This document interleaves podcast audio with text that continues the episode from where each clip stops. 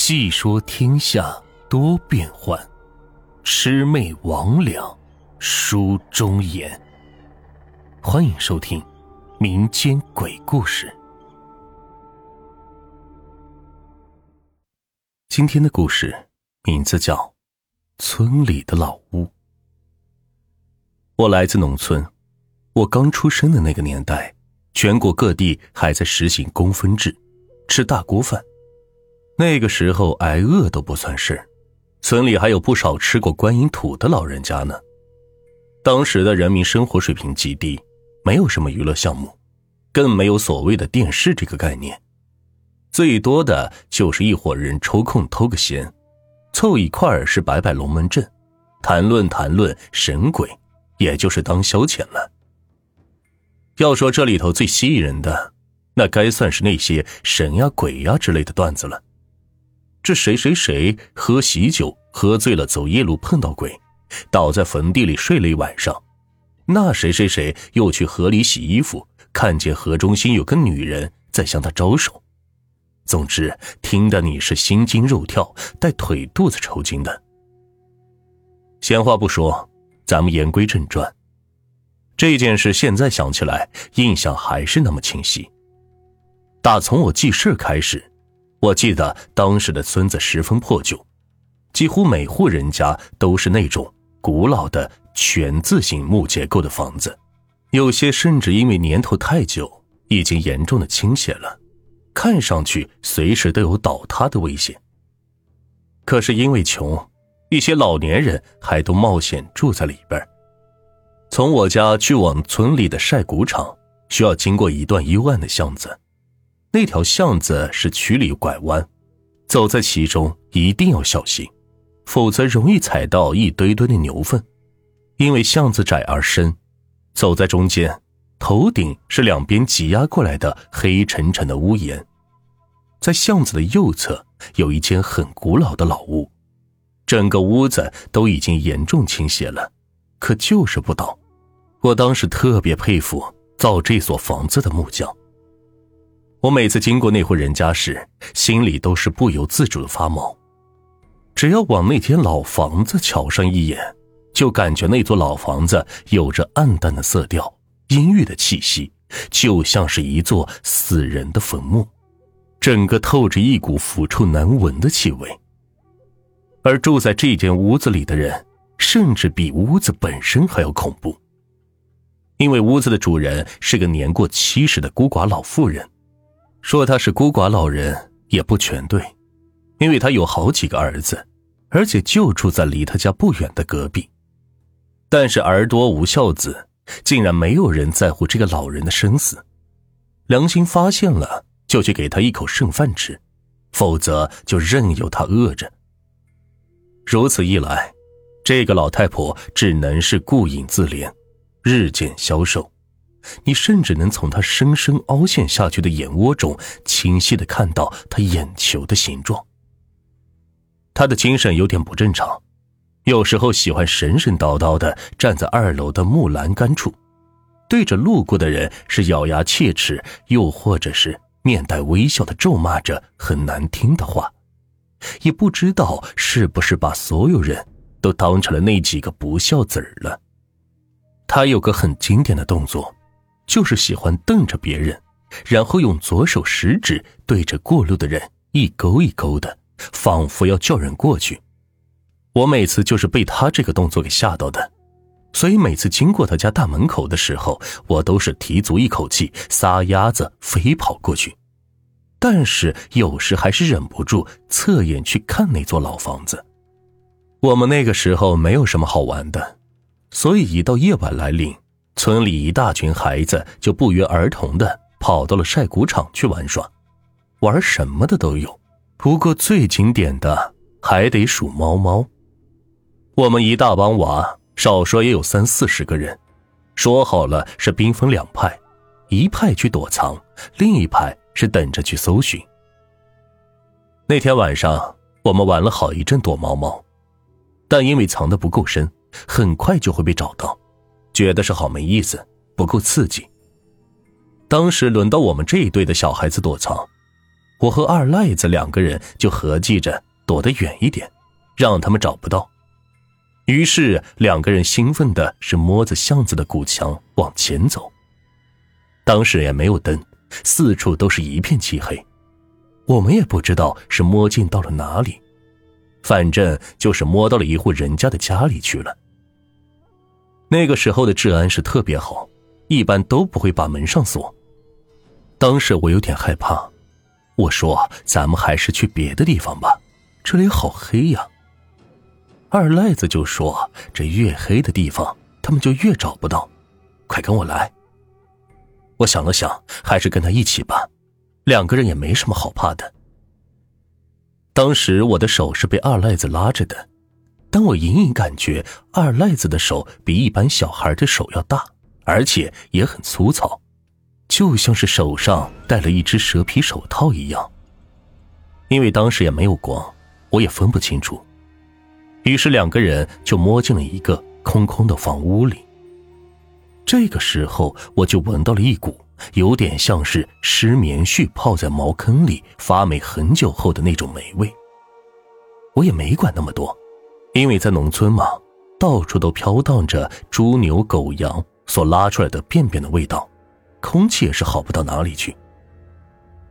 我忽然是摸到一个洞状的物体，那个洞是四四方方，有小方桌那么大。我心想，这里应该是很隐蔽的，躲在这里真的是太安全了。还没等我说话，二赖子就先钻了进去。他往里边是爬了一截，然后回过头划燃一根火柴，借着火光，我看到他的脸是白的吓人。还对我用左手食指是勾勾手说：“快进来吧，快来吧，快来呀！”然后还露出了一个很怪异的笑容。这个笑容，我当时就打了个冷颤。不过也不知自己脑子里是怎么想的，就好像很听话似的，就蒙圈了，鬼使神差的就爬了进去。他说话的声音在洞里是嗡嗡直响，像是得了重感冒一样。有些听不清楚，我当时也没有多想，反正有个伴，我就没有那么怕了。等到我们躲好之后，就都不出声了，因为害怕被发现，我连大气都不敢喘。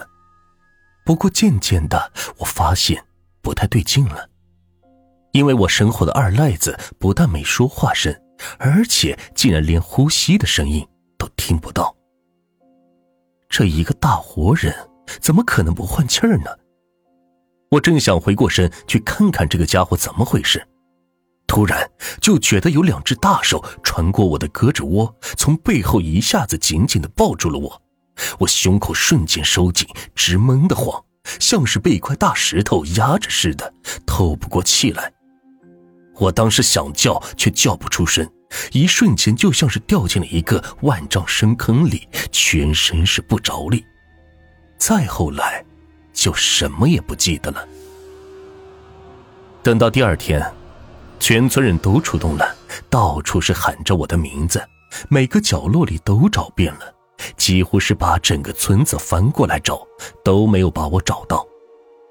我爸妈当时更是急得直跺脚，都以为我被外地人给拐走了。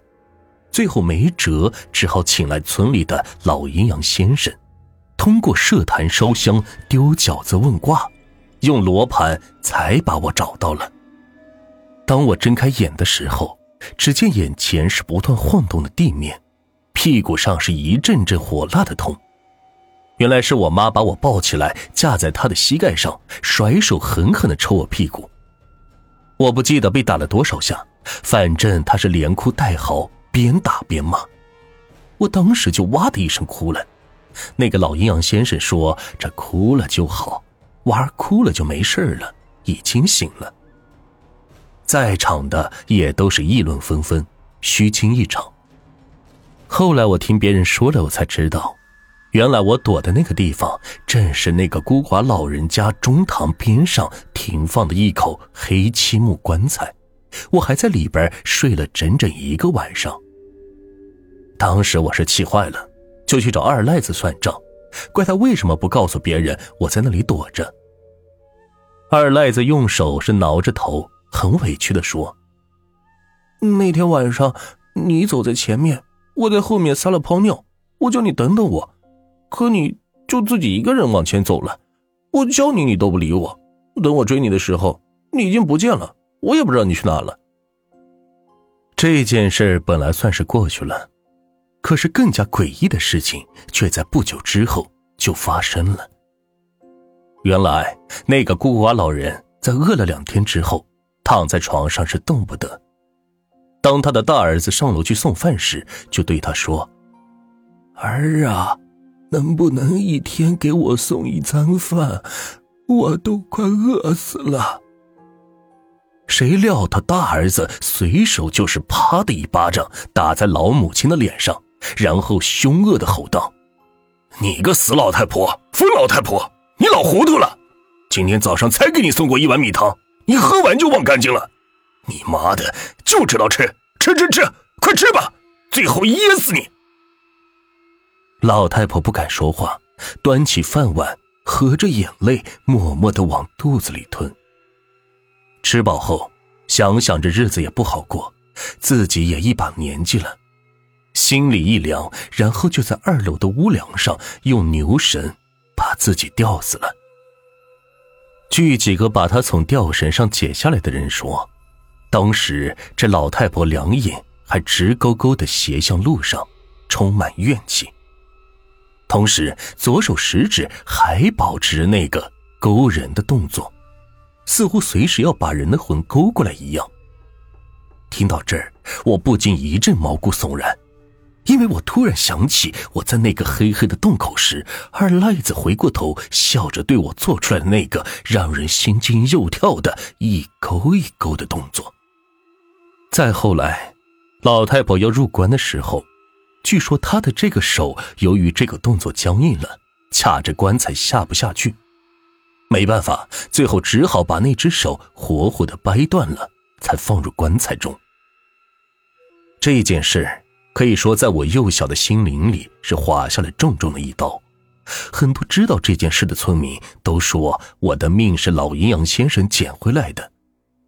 后来我的确是拜了这位德高望重的老先生为继父，直到现在都还有来往。通过这件事。我觉得什么无神论都是浮云，没有经历过，我不敢这么说。但我亲身经历的事我不可能骗自己那是在做梦。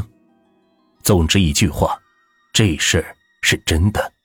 至于你信不信，反正我是信了。